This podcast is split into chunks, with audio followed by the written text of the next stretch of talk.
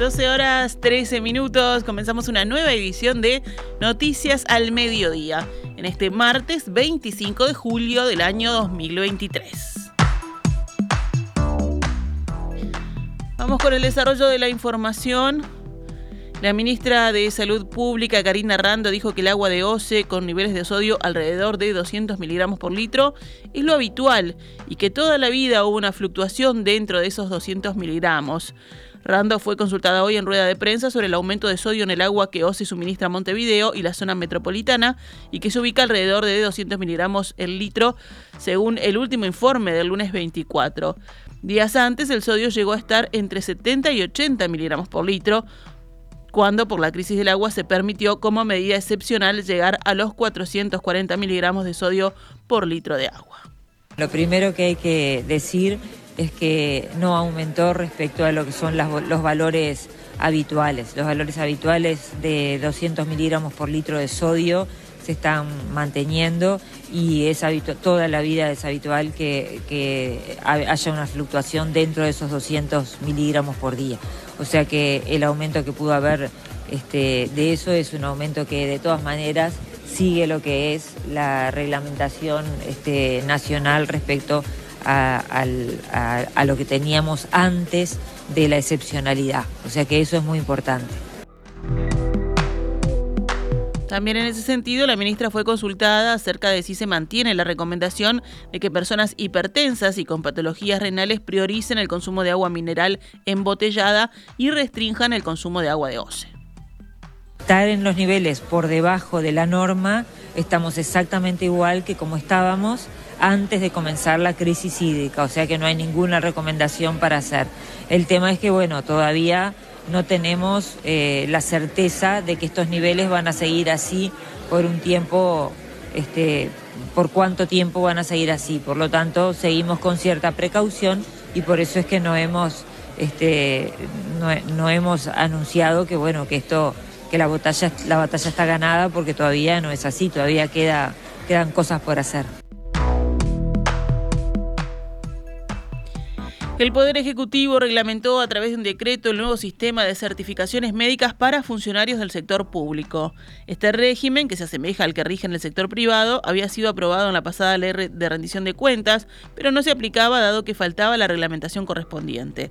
La normativa es aplicable a los funcionarios del Poder Ejecutivo, Poder Judicial, Tribunal de Cuentas, Corte Electoral, Tribunal de lo Contencioso Administrativo y servicios descentralizados, con algunas excepciones.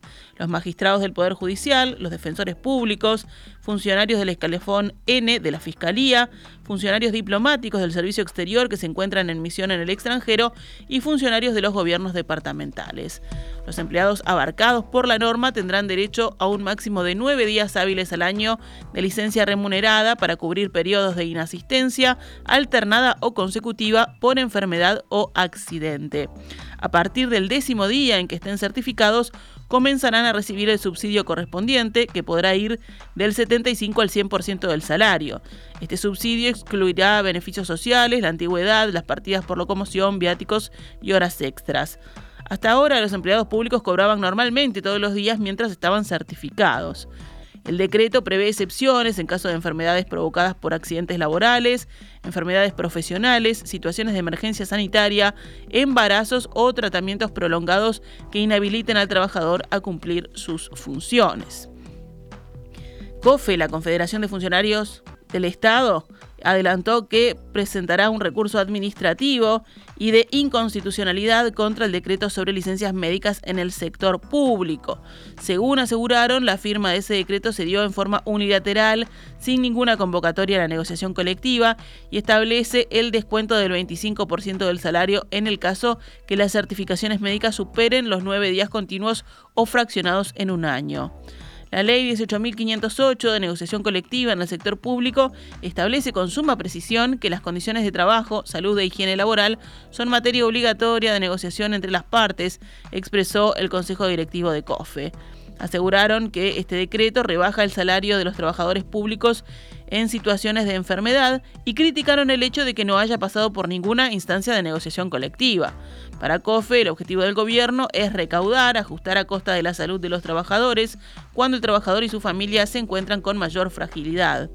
Reclamaron el hecho de que en caso de enfermedades complejas como las oncológicas, cardiológicas, neurológicas o de otra índole igual de graves, pasarán por el descuento y luego será el funcionario que deberá probar que las mismas se encuadran en las excepciones previstas. El ministro de Trabajo y Seguridad Social, Pablo Mieres, confirmó que el próximo mes los jubilados y pensionistas que reciben una prestación mínima comenzarán a cobrar un aumento a cuenta del 3%.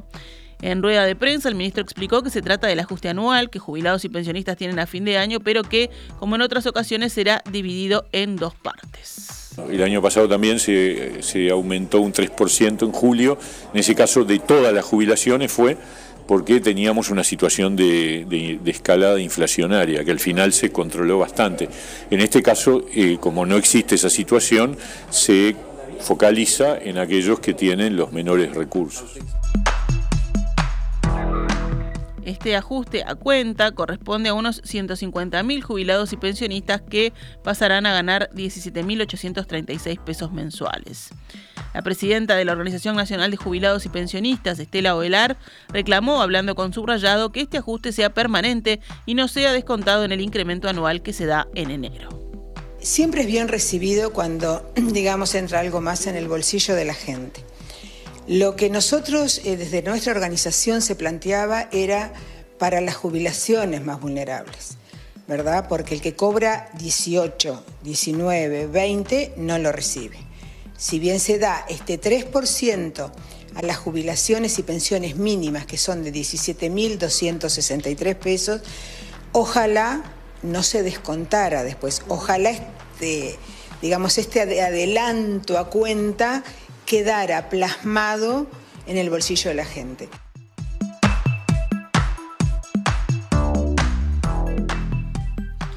En la rendición de cuentas de la Intendencia de Montevideo presentada ayer ante la Junta Departamental se incluye una rebaja en la contribución inmobiliaria para unos 350.000 inmuebles a partir del año que viene.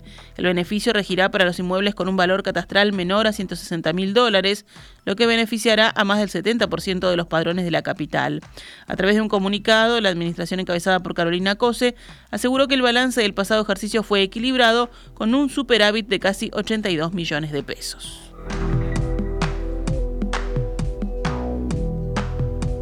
La ANEP informó que entre este año y el próximo serán inaugurados 17 nuevos institutos educativos de tiempo completo. Se trata de los centros María Espínola. Serán 10 en secundaria y otros 7 en UTU. Estos centros se caracterizan por estar ubicados en zonas con contexto socioeconómico desfavorable, funcionan bajo una modalidad de tiempo pedagógico extendido y suministran a los alumnos tres comidas diarias. El anuncio fue realizado ayer en el Parlamento por el presidente del Consejo Directivo Central, Robert Silva. Los recursos para estos centros ya estaban previstos en la rendición de cuentas que se aprobó el año pasado. Para esta rendición, la ANEP solicitó 60 millones de dólares adicionales al rubro asignado por el Poder Ejecutivo.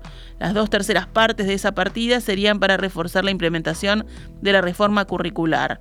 Consultado por la prensa, Silva sostuvo que si no se obtienen estos recursos, la transformación curricular no se detendrá, aunque señaló que será necesario rever algunos procesos. Nosotros tenemos fuerte apuesta a que vamos a obtener eh, respaldo. Eh, también tenemos recursos asignados a la transformación curricular. Quizás de no tener todo lo que pedimos, algunas de las acciones que tenemos previstas tendremos que reorientarlas, por decirlo de alguna manera. La ANEP tenía pensado reforzar la contratación de mentores en la educación media y seguir implementando cambios curriculares. Nos vamos ahora con otras noticias. Los trabajadores de la empresa Boreal, la planta de cáñamo medicinal en Salto, que cerró a principios de mes y despidió a su personal a través de WhatsApp, presentaron una demanda judicial contra la empresa y avanzarán esta semana en el pedido de un subsidio ante la ausencia de respuesta por parte de la compañía.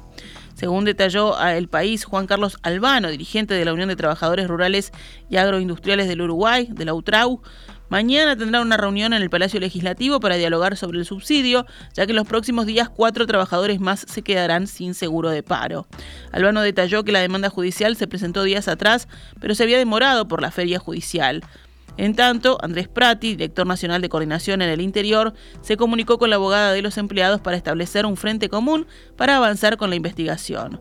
Por otro lado, tras la última reunión que mantuvo Utrau con el Ministerio de Trabajo y Seguridad Social, se solicitó una orden judicial para acceder a los datos de los responsables de la empresa en el Banco de Previsión Social, en el BPS, ya que al tratarse de una sociedad anónima no se puede acceder a esta información con un pedido común.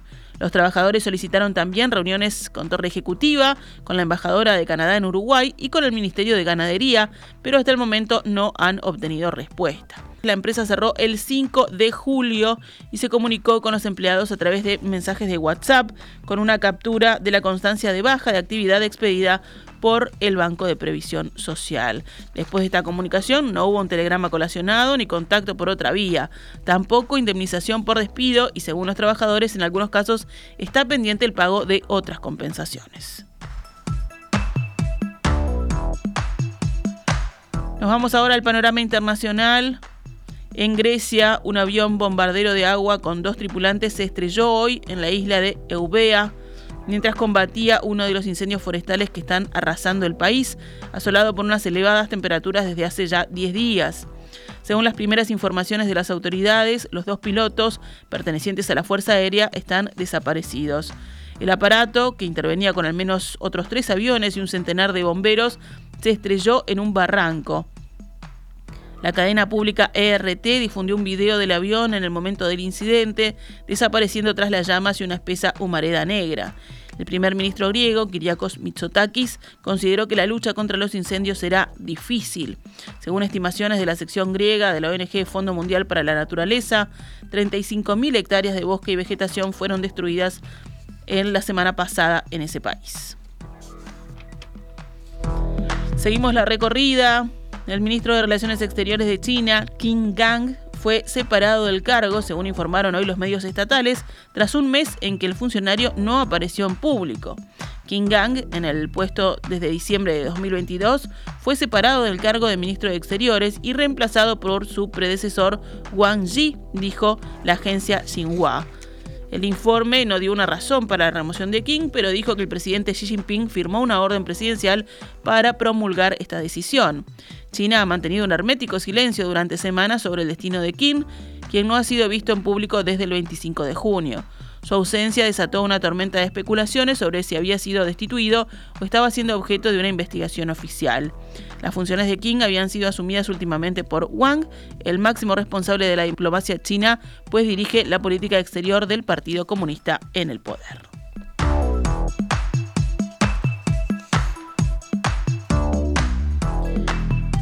Deportes, hoy comienza el cronograma de ventas de entradas para el partido que Nacional disputará ante Boca Juniors el próximo martes en el Gran Parque Central por la Copa Libertadores. Será a través de la web nacional.uy por categorías de socios.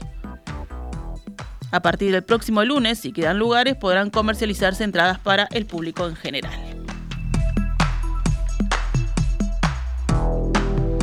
12 horas 27 minutos.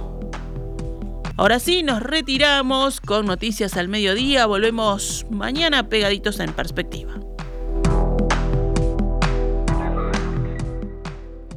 Esta es Radio Mundo 1170 AM. ¡Viva la radio!